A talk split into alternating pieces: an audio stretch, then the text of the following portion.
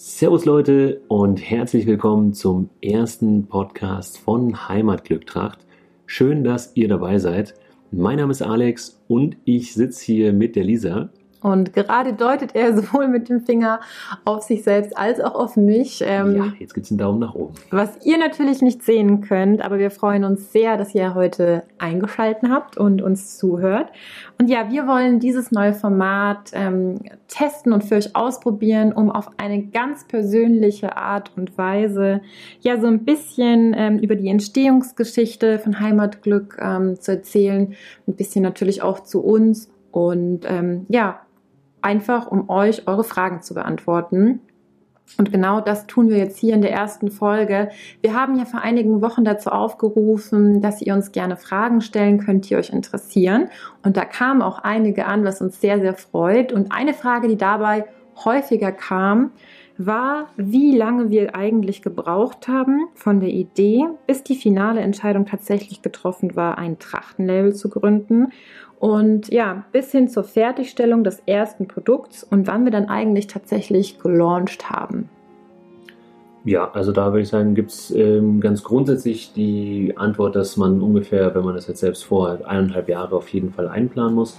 Bei uns war das ein bisschen längerer Prozess, äh, liegt aber vor allem daran, dass wir ähm, ja, die Entstehungsgeschichte eigentlich in einem anderen Label haben. Vielleicht kennt es ja auch ähm, einige von euch, und zwar SKMST. Das äh, sind Shirts und Hoodies äh, mit, mit Heimatbezug. Und ähm, das machen wir schon seit ein paar Jahren. Und vor, ich glaube, inzwischen dreieinhalb Jahren müsste es jetzt gewesen sein, haben wir das erste Mal dann auch ein Hemd gemacht mit der Münchner Skyline im Ärmel. Und zur Wiesen wurde uns das förmlich aus den Händen gerissen. Das war völlig verrückt, was da passiert ist. Und dann haben wir im nächsten Jahr das Ganze nochmal erweitert mit ähm, anderen Farben, anderen Motiven. Und auch das ist wieder völlig durch die Decke gegangen. Und da haben wir dann gemerkt, okay, gut, das ist was, was uns selbst interessiert, wo wir Leidenschaft haben und ähm, was anscheinend andere auch interessiert und wo ähm, vielleicht noch eine Marktlücke offen ist, die wir nutzen können. Und wir wollten dann unbedingt eine eigene Lederhose kreieren mit ja, einer Besonderheit und zwar eigentlich eine Münchner Lederhose, die es bis dahin so noch nicht gegeben hat. Ähm, es gibt ja ganz viele Lederhosen, auch mega viele schöne Lederhosen. Hm, ich zum Beispiel hatte meine allererste Lederhose, muss ich sagen, war eine Miesbacher äh, Hose. Und ehrlich gesagt war ich aber noch nie in Miesbach. Und dann haben wir gesagt, ja gut, aber warum gibt es denn eigentlich keine Münchner Hose? So. Und so ist die Idee erstmal entstanden, selbst was in die Richtung zu machen. Hm, wir haben dann echt lange gebraucht, uns erstmal mit dem Thema wirklich ja, intensiv zu beschäftigen und dann auch den richtigen Produzenten zu finden. Denn was viele nicht wissen, ist, dass ungefähr 90 Prozent aller Lederhosen ähm, nicht hier in der Region gemacht werden, sondern irgendwo in Asien, äh, Sri Lanka und Indien. Und das ist schon was, wo ich auch erstmal gedacht habe, holy shit, das wusste ich bis dahin nicht.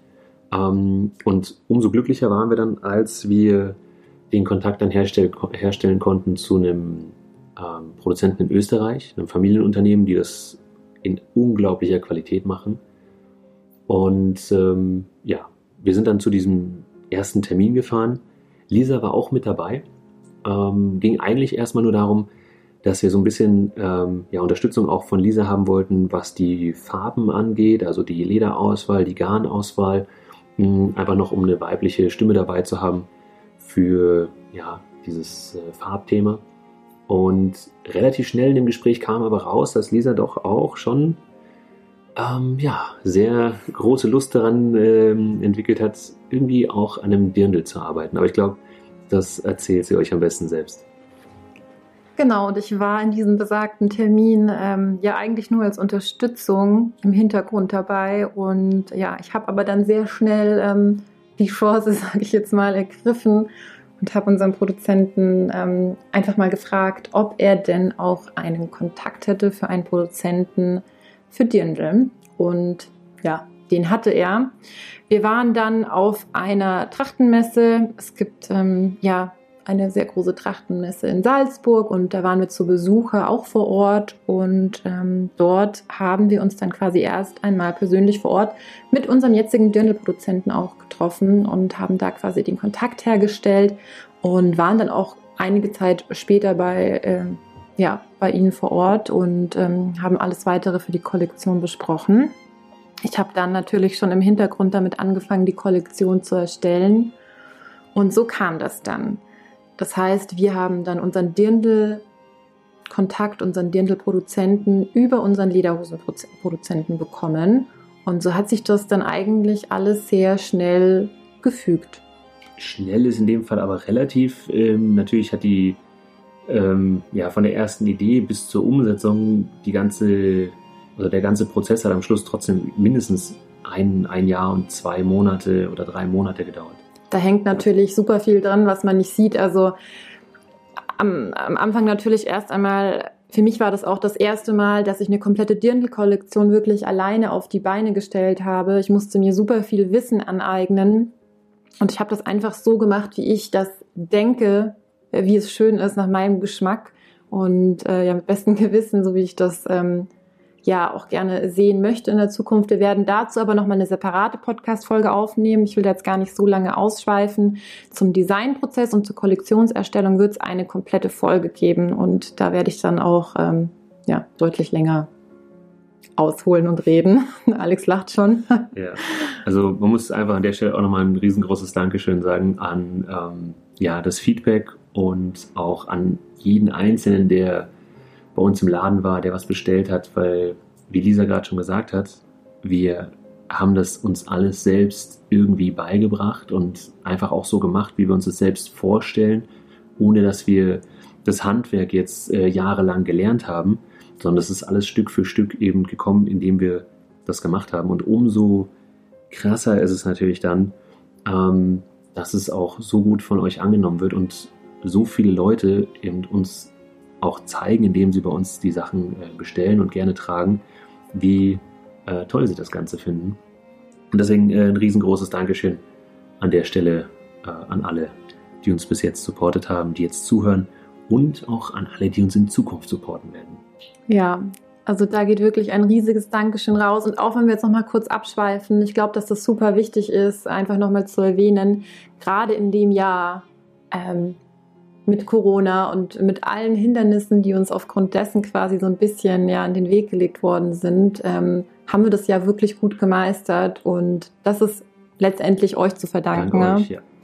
Und ähm, wir sind immer noch ganz überrascht, vor allem ich, weil ähm, Alex und die Jungs hatten ja quasi schon ein Label. Für mich war das alles neu. Ähm, ich habe diese Erfahrung das allererste Mal gemacht, auch wenn ich davor schon selbstständig war ähm, mit einer Agentur jetzt seine eigene Marke zu haben und da wirklich von Anfang an alles mit aufzubauen und dann halt auch das Feedback zu sehen, hat gerade in der Zeit wirklich extrem gepusht, extrem geholfen. Und ähm, ja, darauf sind wir auch wirklich stolz. Und wir sind auch stolz, dass wir so eine starke Community innerhalb von ein paar Monaten aufbauen konnten. Uns gibt's ja wirklich erst seit April. So, und jetzt habe ich eine schöne Überleitung gefunden, um nochmal auf die Frage zurückzukommen. Es war dann so, ähm, nachdem wir im Hintergrund natürlich an allem gearbeitet haben und das ist viel, viel mehr, wie man jetzt ähm, auf den ersten Blick sieht. Da hängt ein Online-Shop dran, da hängt ähm, der komplette Versand zu managen, Kundenservice, ähm, das komplette Marketing und so weiter und so fort haben wir uns dazu auch entschlossen, dass es uns nicht nur online geben soll, sondern auch stationär. Und ja, dazu gibt es eine ganz, ja, was heißt lustige Geschichte. Es war wirklich ein Zufall. Ähm, es war der Tag nach Silvester und ich habe einen verkaterten ähm, Spaziergang durchs Glockenbach mit einer Freundin gemacht und bin dabei wirklich per Zufall auf den jetzigen Laden gestoßen. Dort stand dann ähm, ein Zettel zu vermieten und eine Handynummer. Und ähm, ich habe mir erst gedacht, nee, der hängt da bestimmt ewig, bekommen wir nicht. Und ähm, ja, war so ein bisschen entmutigt, habe aber dann ehrlich gesagt trotzdem angerufen und ähm, man muss an der Stelle sagen, ich bin ein absoluter Perfektionist und Kontrollfreak. Ich hatte ein komplettes Konzept auch mitgeschickt von unserem Laden und wie wir uns die Marke vorstellen. Ja, und wir haben letztendlich den Laden bekommen. Ähm, wir haben ihn dann ähm, unterschrieben zum Mietvertrag. Beginn war, glaube ich, Februar. Wir haben dann mit den Renovierungsarbeiten begonnen.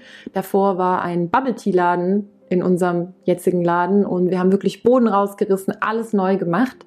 Und ähm, ja, dann kam Corona. ja, dann kam die große Überraschung, die uns wahrscheinlich alle ähm, ja, unerwartet getroffen hat. Natürlich konnten wir den Laden dann nicht aufmachen. Das war erstmal ähm, ja, nicht so eine schöne Zeit. Aber jetzt im Nachhinein muss man sagen, äh, dass doch alles äh, ganz gut gelaufen ist. Ja. Mhm, ich glaube aber, dass dieses ganze Corona-Thema, da kamen nämlich auch einige Fragen, eher noch ein Thema ist für eine eigene Folge, Folge vor allem wie man dann auch damit umgeht oder wie wir damit umgegangen sind. Ähm, Lisa möchte auch gerade noch was sagen. Das wird unsere zweite Folge tatsächlich. Ja, perfekt. ja, perfekt. Ähm, dann wisst ihr jetzt schon mal, was euch in der nächsten Folge erwartet. Wir sind natürlich jetzt ein bisschen abgeschweift von dem ganzen, von der Ursprungsfrage. Du wolltest Ich- doch mal sagen, wann wir dann final gelauncht haben. Das war die Ursprungsfrage. Genau. Ich, ich habe sie schon wieder vergessen.